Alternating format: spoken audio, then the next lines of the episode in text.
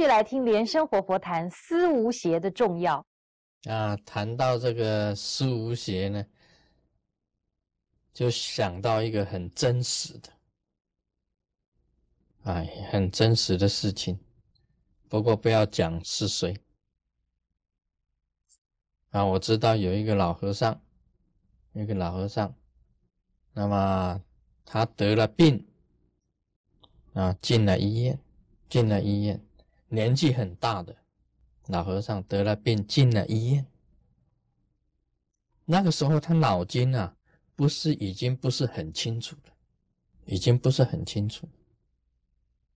那他有一个动作很奇怪的，啊，这个。就是说，那个护士小姐呀，护士小姐进到这个房间里面来。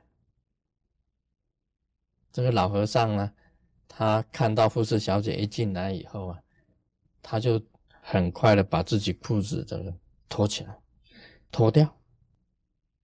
那么他还会毛手毛脚。和尚哎，修行多年的老和尚啊。他还是会伸出怪手，啊，伸出怪手。那么很多弟子就讨论这件事情了。他的弟子，这个师傅已经开悟了，师傅已经开悟了，他已经一切都无所谓了，完全很坦然了。这算什么开悟呢？因为男的护士进来啊，他就不会脱裤子，他也不会伸怪手。啊偏偏就是女的护士进来，他就伸怪手，他就很快就他就脱裤子。应该讲起来啊，假如是开悟的话，他是男的也进来，他也脱裤子。那一地平等嘛，平等心智嘛。这个按照我所说的，就是思有邪，不是思无邪。为什么他以前不会这样子呢？因为他以前是压抑，就是把这一种念头啊压住，压住。在佛典里面讲的，压抑是不行的。压抑啊，如同大石头啊压住草一样。草虽然被你压住了，有一天大石头一移开啊，那个草又站起来，它会长得更茂盛。老和尚修行啊，他当然是希望把自己的欲望啊压住，尽量压住，就像石头压草。有一天呢，他的这个意念不清楚了，石头一移开了，这些草通通站起来。所以有讲欲望啊是不能用压的，不能用压的。所以大禹治水啊，用疏导法。我们本身的密教里面或者佛学里面讲的是转化，把它转移掉，把这种欲望啊想办法转移掉，用方法去修。所以无上密部啊，密教的无上密部啊，就是在修你的欲望，把你欲望给它转化，甚至以欲来止欲，用欲望啊来止掉你的欲望。这是一种很特殊的修法，那个只有功力够的人才能够修。说以意来止意，就是无上密部。说密教修行啊，有用欲望来止欲的，但事实上不是一般人可以修的。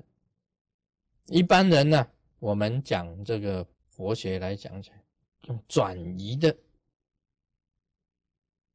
用转化的，所以这些很重要啊！你在修行过程当中啊，都是会碰到的。好像为什么你生在欲界天？因为你贪，贪什么？贪快乐，你就生在欲界天。那个异色界，欲界天呢？欲界天。欲界天呢，就是因为乐过于贪乐，所以生在欲界。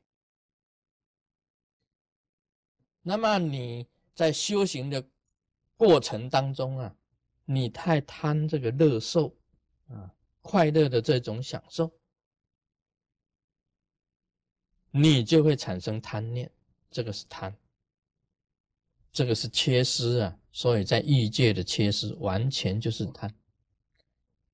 那么在色界呢？色界产生净光，净光啊就是明。那么产生净光要用火来产生，用着火来产生。假如你执着净光的很强烈的这种净光，你必须要生出这个佛。那么就会产生一种嗔念，嗔贪嗔痴的嗔，就会产生出来。其实也不能太执着净光，不能太执着乐受，不能太执着净光。那么再进一步呢，到了无色界，无色界就是空。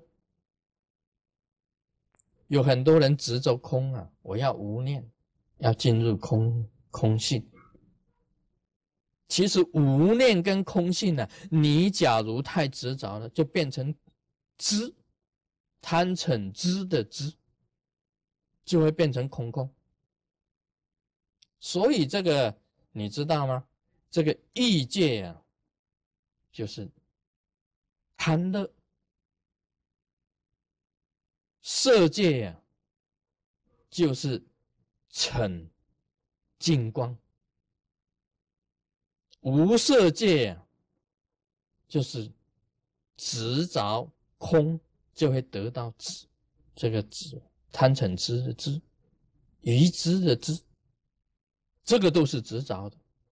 那么如何在修行当中啊，能够思无邪，意念完全清净呢？必须要发菩提心。然后要对治这些现象啊，你要知道，不管你怎么样子大乐，都是幻；不管你产生多少的净光，也是幻；你进入空性，也是一种幻。所以无论如何啊，对这个执着啊，一定要弃掉；对这个乐、明、空。还是要弃掉这些执着，你才能够入四圣界，才能够入四圣界的。这个进入四圣界啊，就是思无邪，意念清净，没有执着。但是这个时候啊，只存着一个菩提心而已，只存着一个菩提心而已。啊，这个是很重要的这些道理呀，因为你在修行。过程当中，你会产生快乐的接受，那就是贪了。你会想需要有净光升起着佛，就是成了。你呀，想要无念进入空性，就是执了。